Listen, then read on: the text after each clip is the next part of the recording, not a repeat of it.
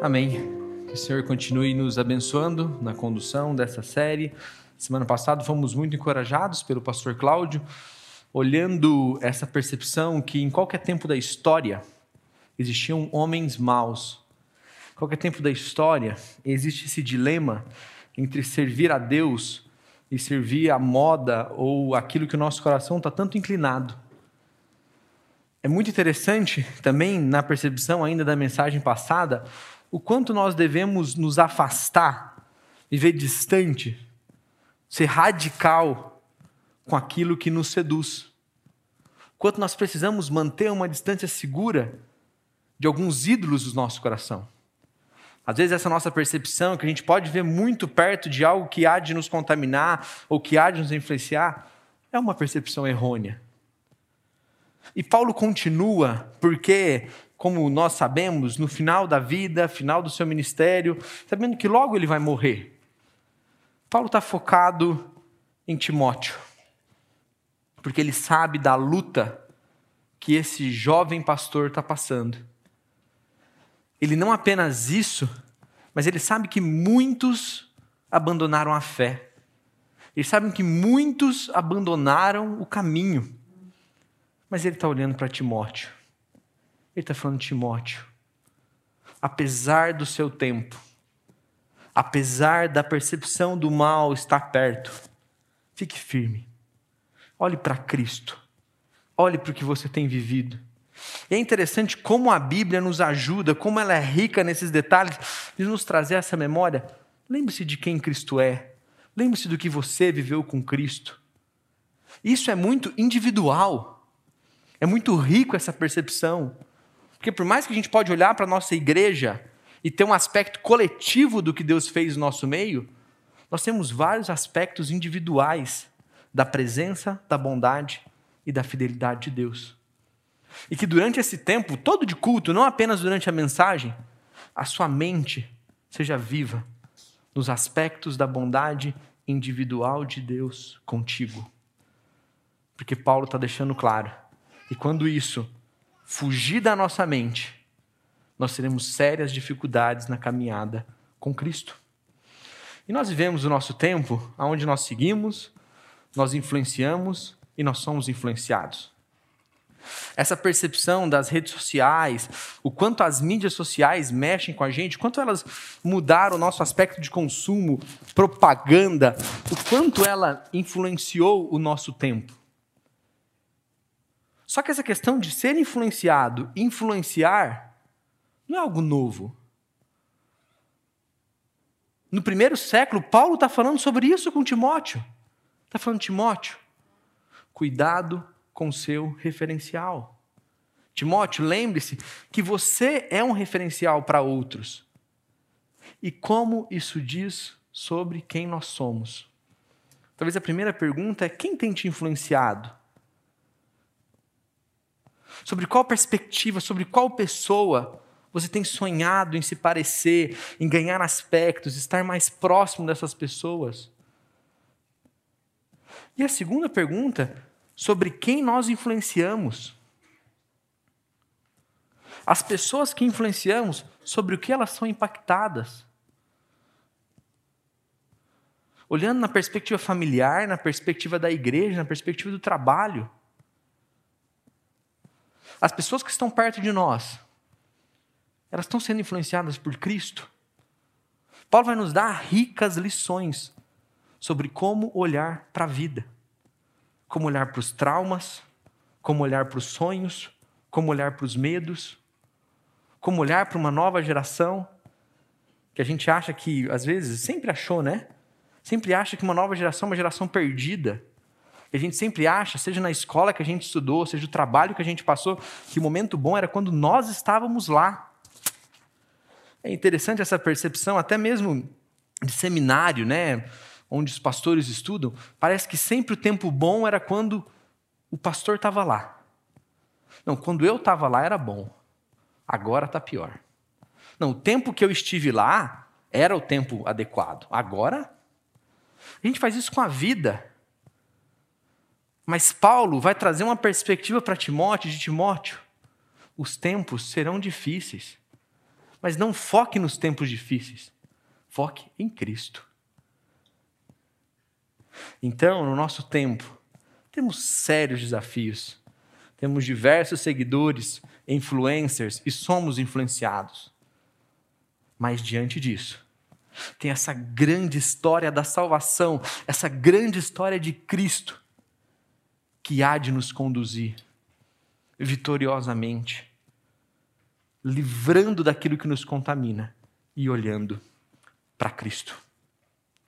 2 Timóteo, capítulo 3, do versículo 10 ao versículo 17, a gente vai ler todo o texto antes, diz o seguinte: Mas você, lembrando que o contraste é com relação ao texto que o pastor Cláudio disse, homens maus, homens que abandonaram, mas você, Timóteo, você tem seguido de perto o meu ensino, a minha conduta, o meu propósito, a minha fé, a minha paciência, o meu amor, a minha perseverança, as perseguições e os sofrimentos que enfrentei.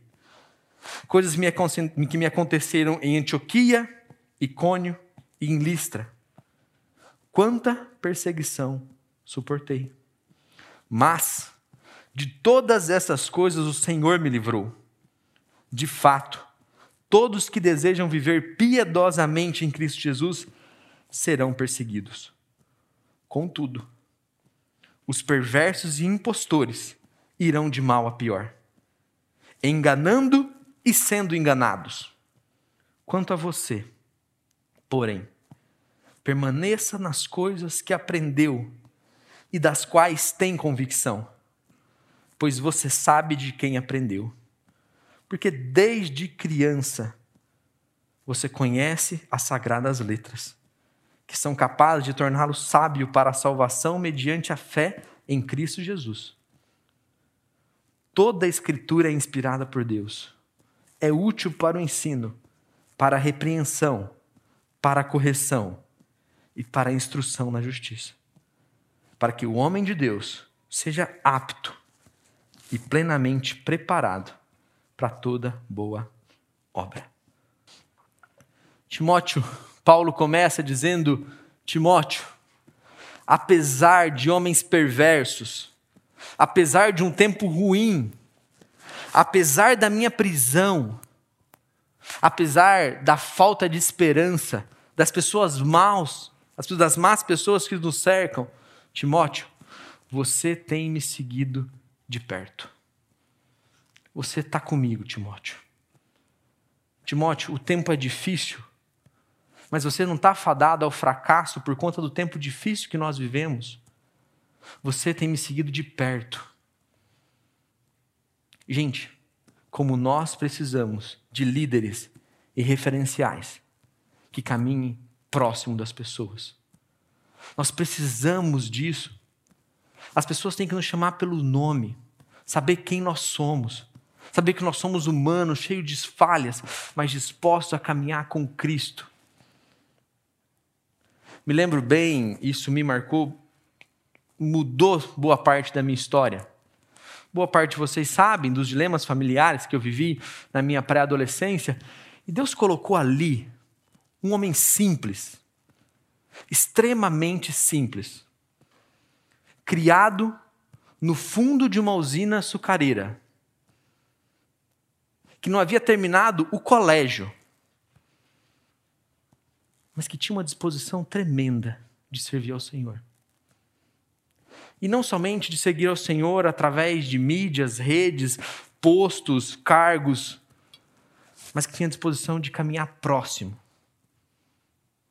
Que tinha disposição de ser aquilo que faltava na minha vida. O referencial que faltava. E ao olhar para a vida, para a história, a gente é capaz de olhar e falar: ah, mas essa pessoa falta isso, falta aquilo, falta aquilo outro. Mas estava caminhando próximo. E como falta a nós, como falta ao Felipe, essa disposição de estar próximo isso vai fazer total diferença. Ainda mais no nosso tempo, aonde falta proximidade. Porque tem um milhão de pessoas que são brilhantes, e estão fazendo coisas brilhantes, estão com seus milhares e milhões de seguidores. Mas esse processo individual de você sabe quem eu sou, Timóteo, você caminhou de perto comigo. Paulo está relembrando isso a Timóteo. Timóteo, a gente tem uma longa história juntos.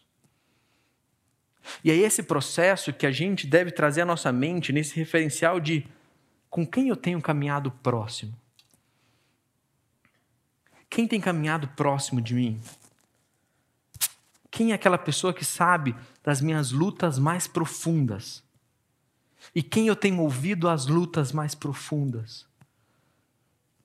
Nesse processo coletivo de mutualidade da vida cristã, alelum, que é uma palavra grega que diz que é uns aos outros. Paulo está falando sobre isso. E não é apenas uma concepção teórica. Timóteo sabe. Sabe que Paulo caminhava próximo dele. Ele diz: Você caminha próximo, você sabe do meu ensino e da minha conduta. Você sabe que aquilo que eu tenho pregado, eu tenho buscado viver. Você sabe que aquilo que eu digo é o que eu faço. Essas duas concepções vão dizer o restante do, da vida e do ministério de Paulo. Ele está falando: meu ensino, a gente já viu isso em outras pregações, é Cristo, morto, ressurreto. E a minha conduta é uma disposição ferrenha de caminhar com Cristo, de servir a Cristo, de ser conduzido por Ele. Você conhece o meu propósito. E ali os estudantes, pessoas que estudam um pouco mais esse texto, vão dizer que o propósito é fruto dessa conduta e desse ensino. Agora imagine você. Não vamos nem sair num ambiente mais amplo, mas vamos olhar no nosso ambiente familiar. Seja marido e mulher, seja pai e filho, seja o relacionamento familiar mais próximo que você tem. Se hoje você chegasse e dissesse o seguinte: Você sabe o meu propósito. Será que essas pessoas que estão próximas de nós conhecem o nosso propósito? Conhece o nosso propósito de forma objetiva. Paulo está falando com ênfase, falando, Timóteo, você sabe o meu propósito. Você me conhece, Timóteo. Você sabe quem eu sou. Você sabe o quanto eu desejo viver e anunciar a boa obra de Cristo. E agora, invertendo a pergunta, trazendo para o pessoal, qual é o nosso propósito? de forma ampla, viver para a glória de Cristo e de forma específica, como isso tem se desenhado na nossa vida.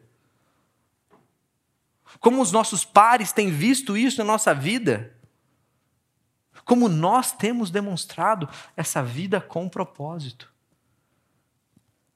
Paulo fala que o propósito dele é visto através da fé, da paciência, do amor e da perseverança. Percepções que Paulo já usou em outros textos.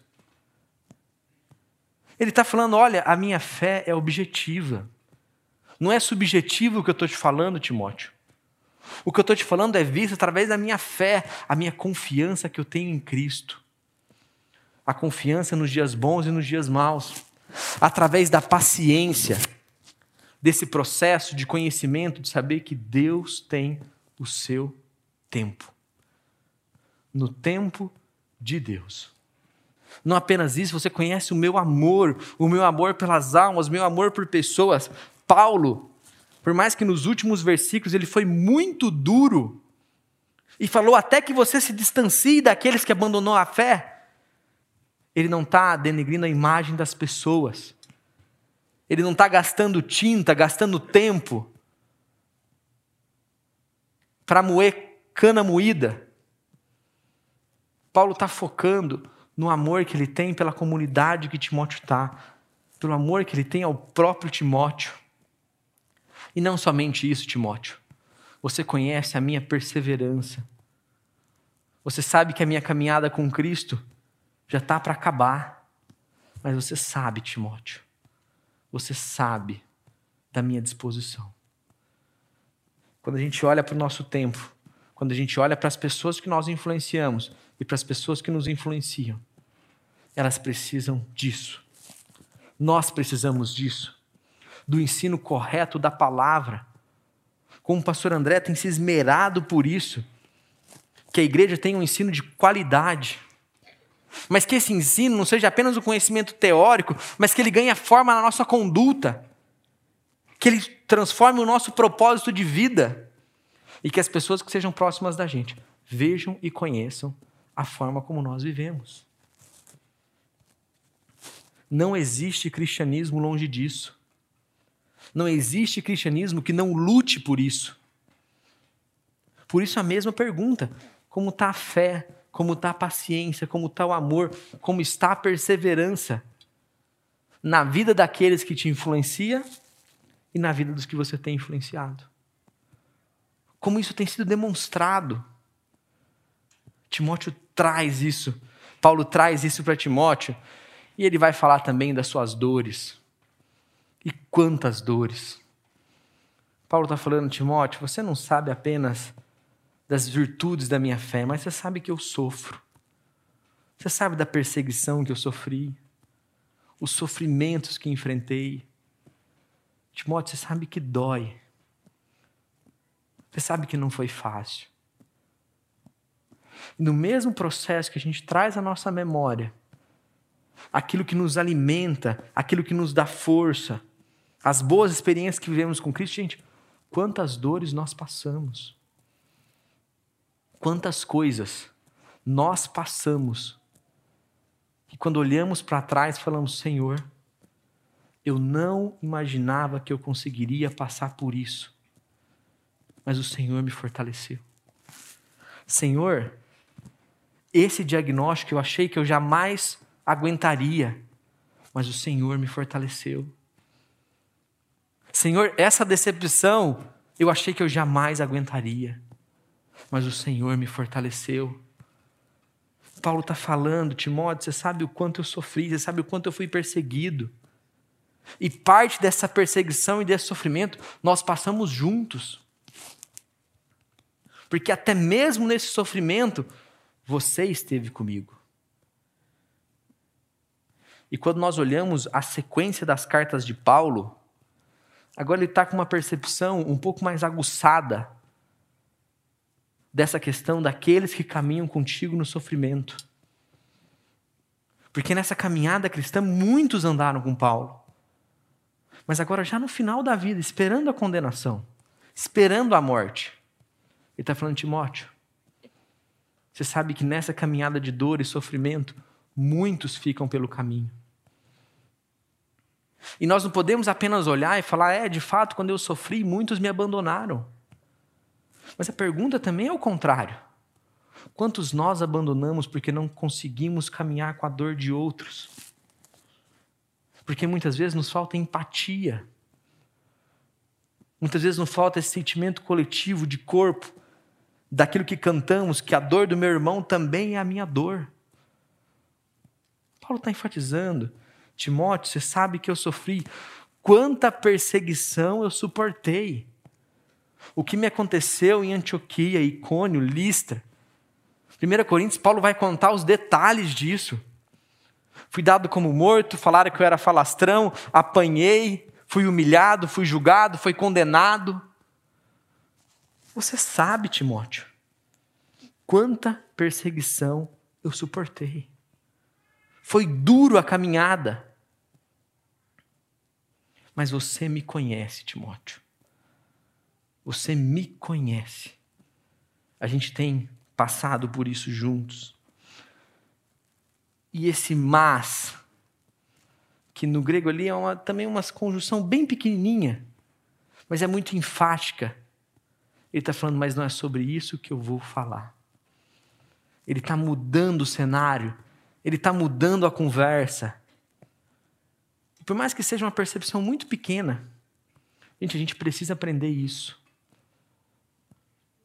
Paulo está falando das dores dos sofrimentos, mas ele não vai parar na dor e no sofrimento.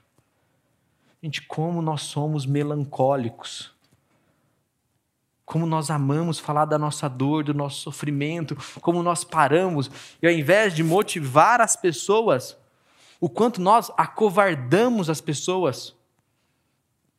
Tem uma frase que eu vou até usar mais na frente, mas é muito corriqueira, né? Às vezes você conversa com pai, com mãe, com alguns referenciais, a pessoa fala muito assim: Olha, eu estou dando para o meu filho o que eu não tive.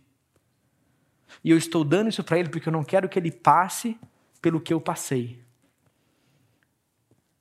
E sabe o que Paulo está falando? Paulo está falando assim, Timóteo, muito provavelmente você vai passar pelo que eu passei. Muito provavelmente. Eu não estou nessa caminhada para tirar a dor que você vai sentir. Mas eu estou nessa caminhada para te mostrar como eu lidei com isso. Ao invés de uma hiperproteção, é um processo de amadurecimento. É um processo de amadurecimento. Vai ter dor, gente. Vai ter sofrimento. Tem pra gente. Tem para todo mundo. E tem de sobra. Mas a gente precisa aprender a passar por esses momentos. A gente precisa aprender a falar das nossas dores, não de forma melancólica, mas de forma a apontar Cristo. Ele está falando, gente, eu sofri muito.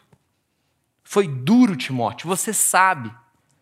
Mas, Timóteo, não é sobre isso que a gente vai falar. Porque a respeito dessas coisas, em todas essas o Senhor me livrou. Em todas elas o Senhor me livrou, Timóteo. Paulo não está falando que ele se livrou no sentido de estar tá apenas vivo, mas ele está falando em todas essas a minha alma esteve completa em Cristo. Timóteo, em tudo isso o Senhor me livrou.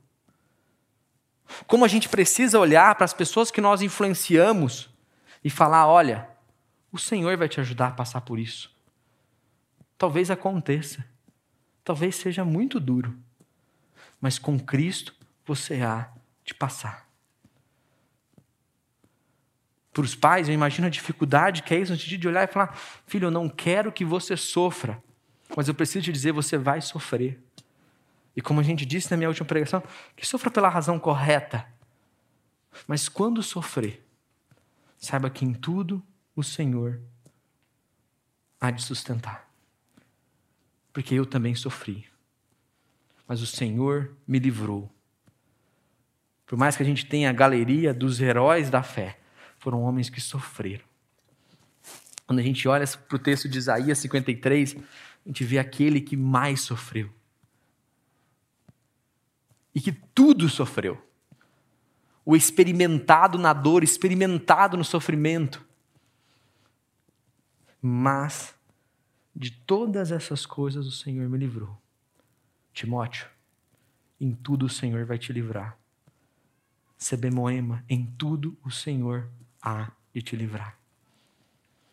Hard Hendricks diz o seguinte: o Senhor sempre resgata o seu povo da morte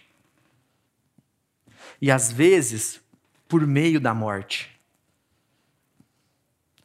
De todo modo, nada nos separará de seu amor. A perspectiva que Paulo tem, que a morte não é o ponto final da sua vida,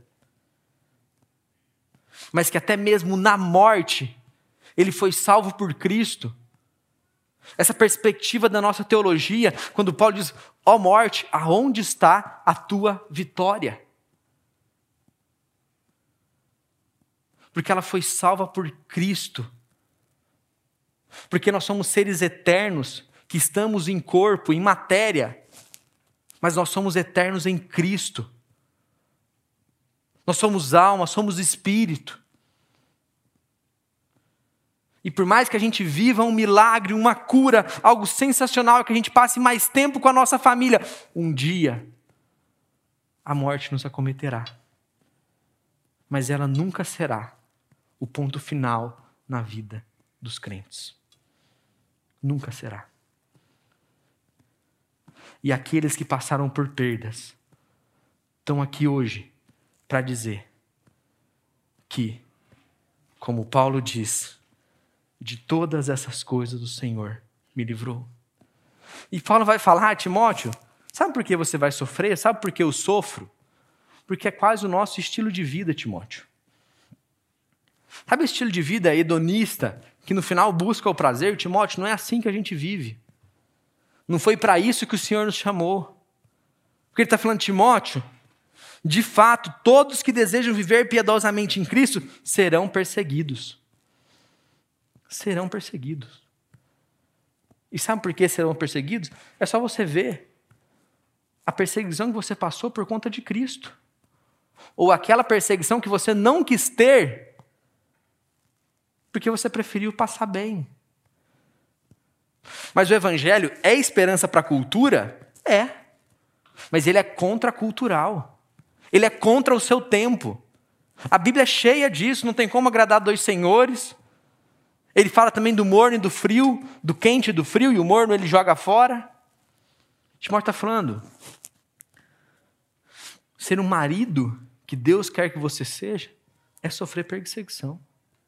Seu filho, que Deus quer que você seja, é sofrer perseguição. Então, nesse processo de andar com Cristo, Paulo está falando: o Senhor vai te livrar. Mas viver piedosamente, viver uma vida séria com Cristo, não é triste, não é infeliz, muito pelo contrário, Vai falar que a verdadeira alegria, a verdadeira paz está em viver desta forma. Porém, viver piedosamente é perigoso. E como a gente já disse aqui também domingos atrás, não viver piedosamente é o jeito mais perigoso de viver a vida. Quer viver refém das suas vísceras, viver refém dos seus desejos, das suas paixões e morrer refém delas. João Calvino disse: é inútil tentar separar Cristo da sua cruz. E é muito natural que o mundo odeie a Cristo, incluindo os seus membros. A igreja é sim perseguida. É perseguida por causa de Cristo. Porque, ao contrário de uma série de outras religiões e conceitos que existem hoje, Cristo não está falando, viva de qualquer jeito. Não, acredite em mim e faça o que você quiser. Cristo está falando, caminhe comigo, mas eu vou te ensinar como viver a vida. É um compromisso. Eu tenho algo que você não tem. E nesse processo, a igreja é perseguida. A igreja é oprimida. E nós, como parte da igreja, também somos. Quantas vezes temos vergonha da percepção que vai causar falar que nós somos cristãos?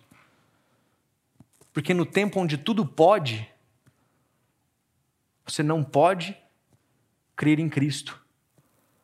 Ou você tem que crer em Cristo de uma forma muito light, que quase não pareça Cristo. Mas essa é uma percepção da igreja, da raiz da igreja, que é: não se separa Cristo da cruz.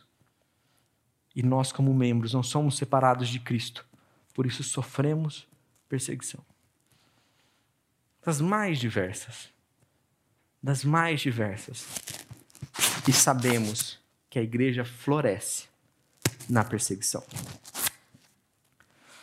Então, todos que desejam viver piedosamente serão perseguidos. Que duro essa mensagem, né?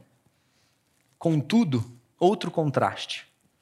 Os perversos e impostores irão de mal a pior. Eu, eu acho fantástico quando Paulo fala isso. Naquela hora que eu estou que eu, que eu preparando a pregação, eu penso, por que lado que eu vou com esse texto? Quando eu chego, eu falo, que lindo isso aqui. Que lindo isso aqui. Porque Paulo está falando, Timóteo, viver sério com Cristo vai ter perseguição. Mas deixa eu te falar uma coisa. Quem não está seguindo a Cristo está de mal a pior. Sabe aquele teu colega não cristão que parece tão bem resolvido? Ele está indo de mal a pior. Ele está indo de mal a pior.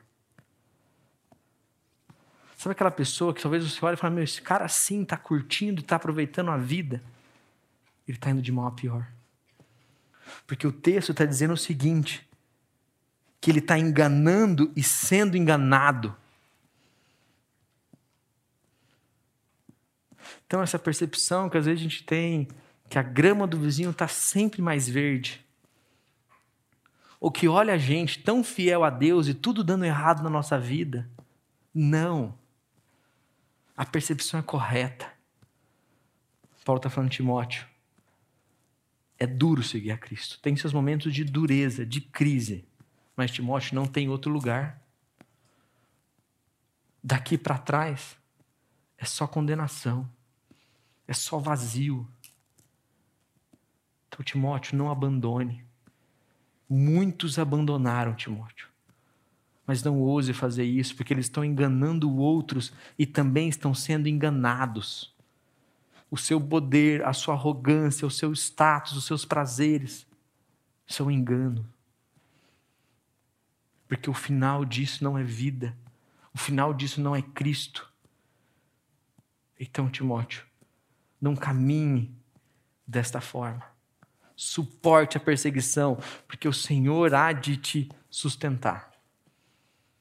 Mas aqueles que abandonaram estão indo de mal a pior.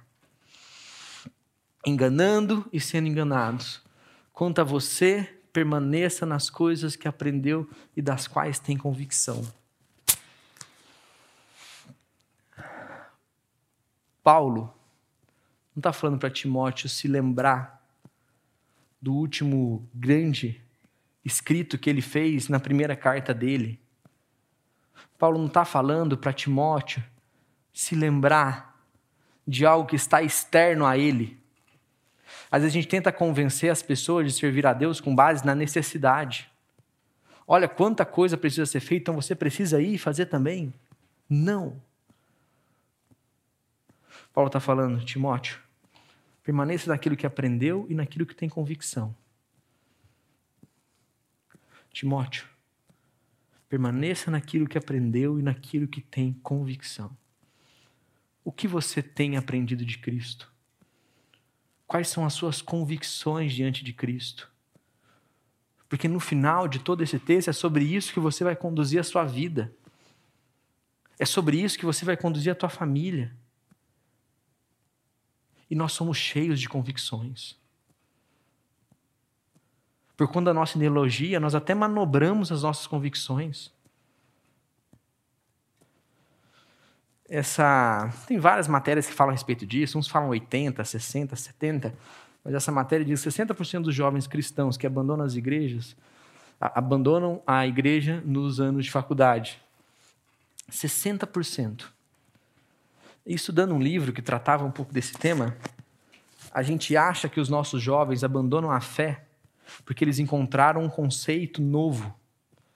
Porque eles encontraram algo novo que os convenceram de que a vida deve ser vivida dessa forma.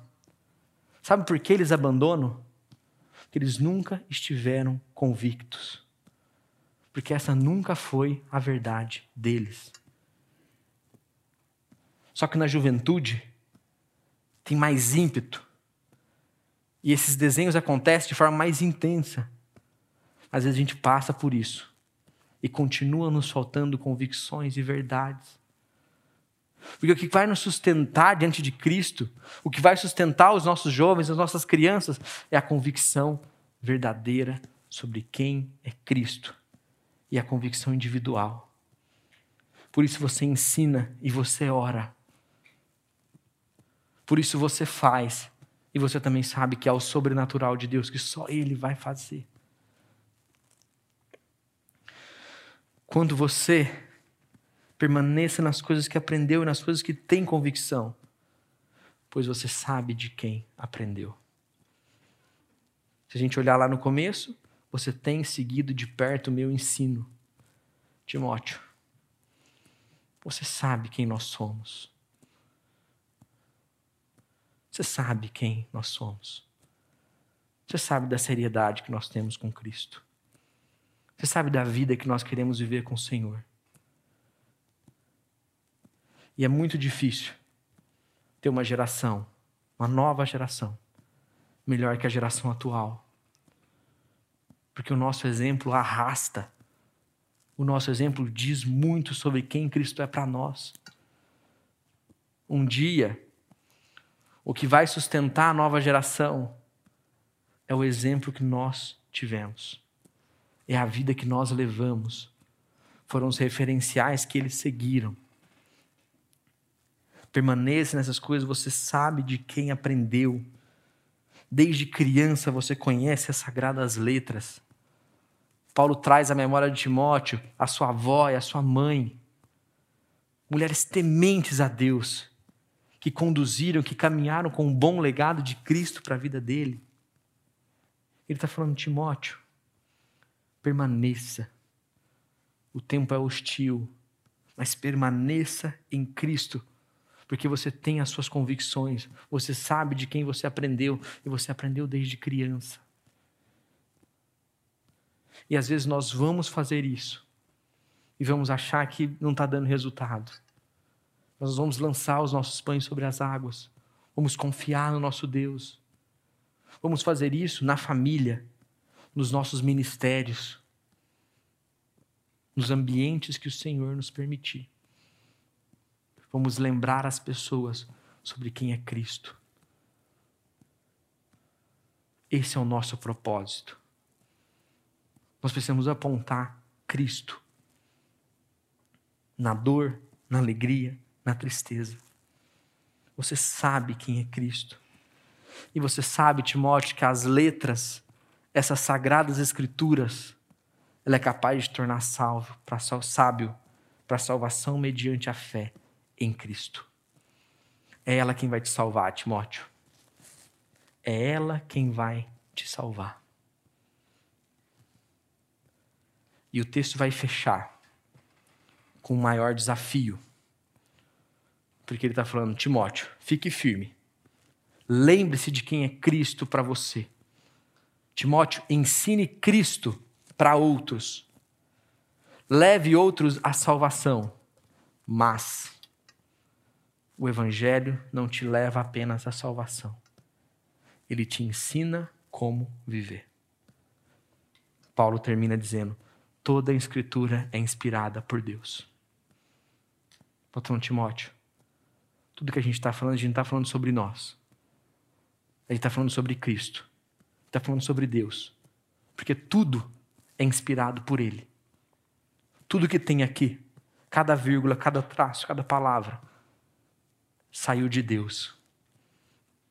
E todas essas palavras são úteis para o sino, para a repreensão, para a correção, para a instrução na justiça, para que o homem de Deus seja plenamente preparado para toda boa obra. Timóteo, tenha referenciais, tenha pessoas próximas de você que te ensine de Cristo. Seja para outras pessoas esse mesmo referencial. Lembre-se dos referenciais antigos e viva buscando a palavra de Deus. Timóteo, é ela quem vai te ensinar, é ela quem vai te exortar. Como eu já disse, ela é a solução para os nossos casamentos, para os nossos filhos, para os nossos dilemas, para as nossas crises. É a palavra de Deus. Porque, Timóteo, ela vai te sustentar, ela vai te conduzir, ela vai te salvar. Nós seguimos, influenciamos e somos influenciados. E voltamos na primeira pergunta: quem tem nos influenciado? A quem influenciamos? E como temos feito isso?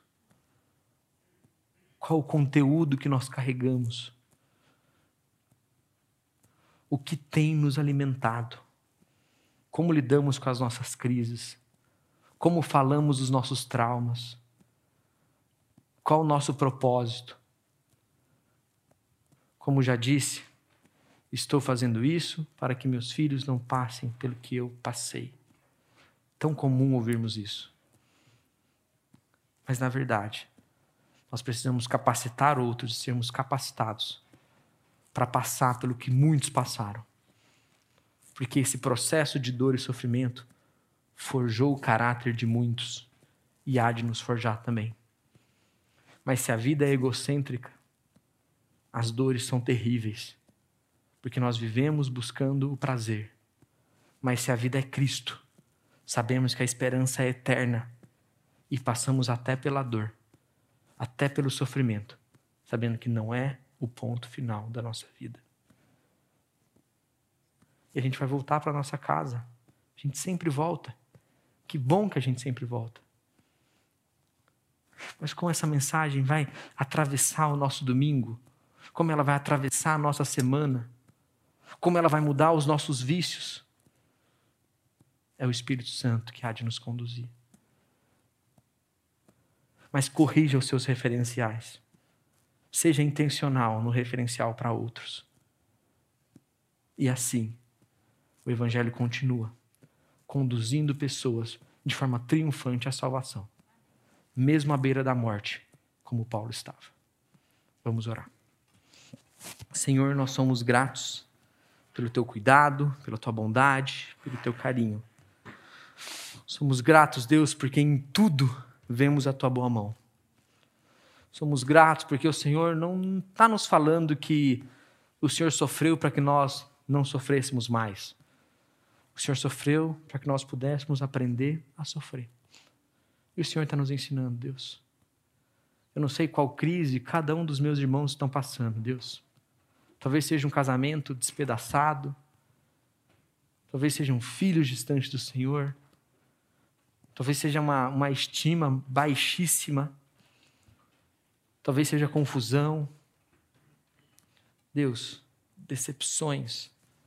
Nos ajude, Deus a levarmos tudo isso a Cristo e sabermos que do Senhor emana força, paz, sabedoria, entendimento, perseverança.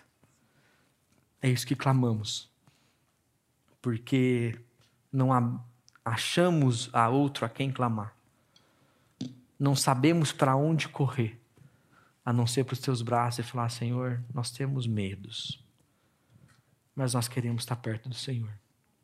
Porque contigo os medos são tratados. É o que pedimos e agradecemos. Em Cristo. Amém.